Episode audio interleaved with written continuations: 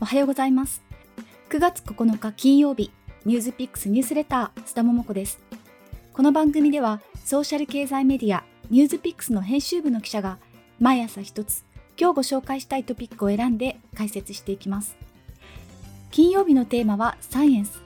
普段は科学やテクノロジーにまつわるホットなトピックやその背景を噛み砕いて分かりやすくお伝えしているんですが今日はいつもと少し違って自然科学やテクノロジーの話題ではなく心理学に関連するテーマを取り上げたいと思います。どういうテーマかと言いますとセクシュアルハラスメントセクハラです。セクハラに関する問題は後を絶ちません。最近では元陸上自衛官の女性が複数の男性自衛官から深刻な性被害を受けたと訴えまた千葉県の市原市議会の男性議員が市の職員に対するセクハラとパワハラで辞職勧告決議を受けたなどのニュースがありました。こうした大きく報じられる問題というのは氷山の一角で人知れずセクハラに悩まされている方もたくさんいらっしゃるのが日本の現状ではないでしょうか。私は最近井上アレノさんの生川あるセクシュアルハラスメントの光景という小説を読みました。小説講座の人気講師が起こしたセクハラをめぐって加害者と被害者それぞれの家族や小説講座の他の受講生たちの心理を重層的に描いていくという物語です。とてもリアリティのある小説で心がえぐられるような思いをしながら読んだんですけれどもその加害者である人気講師というのが罪悪感がほぼないんですね。セクハラは相手の人権を侵害する行為で被害者の女性はずっと好きで打ち込んでいた小説の執筆からも遠ざかってしまうほどの深い心の傷を負うんですけれども加害者にはそれだけ深刻なことをしてしまっているという自覚がないんです。このあたりも実際にあったいくつかのセクハラ事件の加害者の言動とか弁明を彷彿とさせる描写で非常にリアリティを感じました。一体なぜそういう無自覚なセクハラの加害者が生まれてしまうのか。そのヒントになるようなある心理学の実験をご紹介したいと思います。アメリカのフロリダ州立大学の研究チームが2010年に報告した論文なんですがこの研究では4つの心理学的な実験の結果からある種の人は権力を持つと自分が部下から性的な関心を抱かれていると感じたり期待したりしやすくなることを示しました。特に興味深いのが次の実験です。男女のペアの片方をリーダー役もう片方を部下役にランダムに割り当ててレゴブロックを一緒に組み立てるなどの共同作業をさせますリーダー役の人には事前にあなたは作業の進め方を決められます作業後に部下役の作業の様子を評価してください報酬の配分はその評価をもとに決めますと伝えます。逆に部下役の人には、あなたは作業後にリーダー役に評価されます。報酬の配分もその評価をもとに決められます。というふうに伝えます。一方、比較対象群として役割分担をしない対等なペアも作り、その人たちには、あなたたちは対等で報酬も平等に与えられます。と伝えます。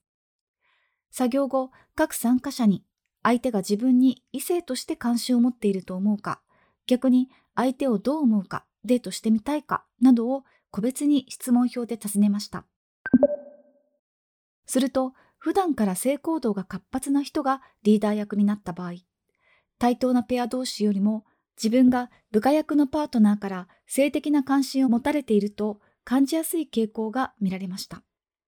つまり、こうした人がリーダー的な役職に就くと、部下が自分に異性として好意を感じているという幻想を抱きやすいということになります。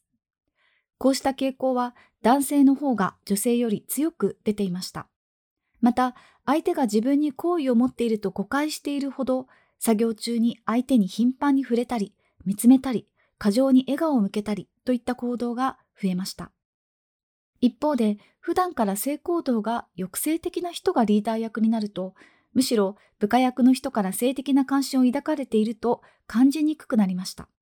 これはもともと性的な関係を持つことに慎重な人なので、よく知らない人とのセックスの機会を回避するためとみられます。また、部下役の参加者については、相手がリーダー役かどうかは、相手に性的な関心や恋愛感情を抱くかどうかに影響しませんでした。研究チームは、権力は他者や他者からの性的な関心を根本的に誤解させうることを示唆している。それらの誤解は性的な交流を促し、他者への不適切な行動や歓迎されない性的な関係の進展をもたらす可能性があると結論付けています。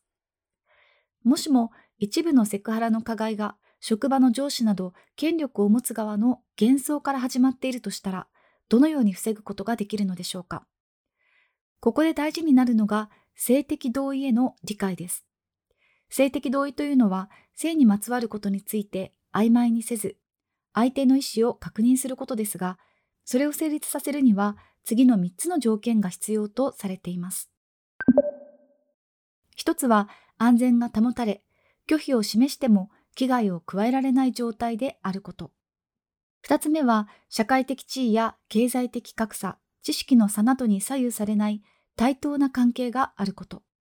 三つ目は行為のたびに同意を取るという継続性です。たとえ長年連れ添った夫婦でも同意なき性的行為は許されないということですね。実は先ほどの権力を持った側が幻想を抱きやすいという研究や性的同意についてはニュースピックスで2年前に同僚と作った記事の中で紹介しています。私自身も今回久しぶりに読み返してみたんですが、こうした知識がある人が増えることがセクハラの一つの抑止力になるかもしれないと思っています。概要欄に URL を紹介していますので、ご興味のある方はぜひご一読いただけたら嬉しいです。ニュースピックスニュースレター、須田桃子でした。それでは、良い一日を。そして明日からは素敵な週末をお過ごしください。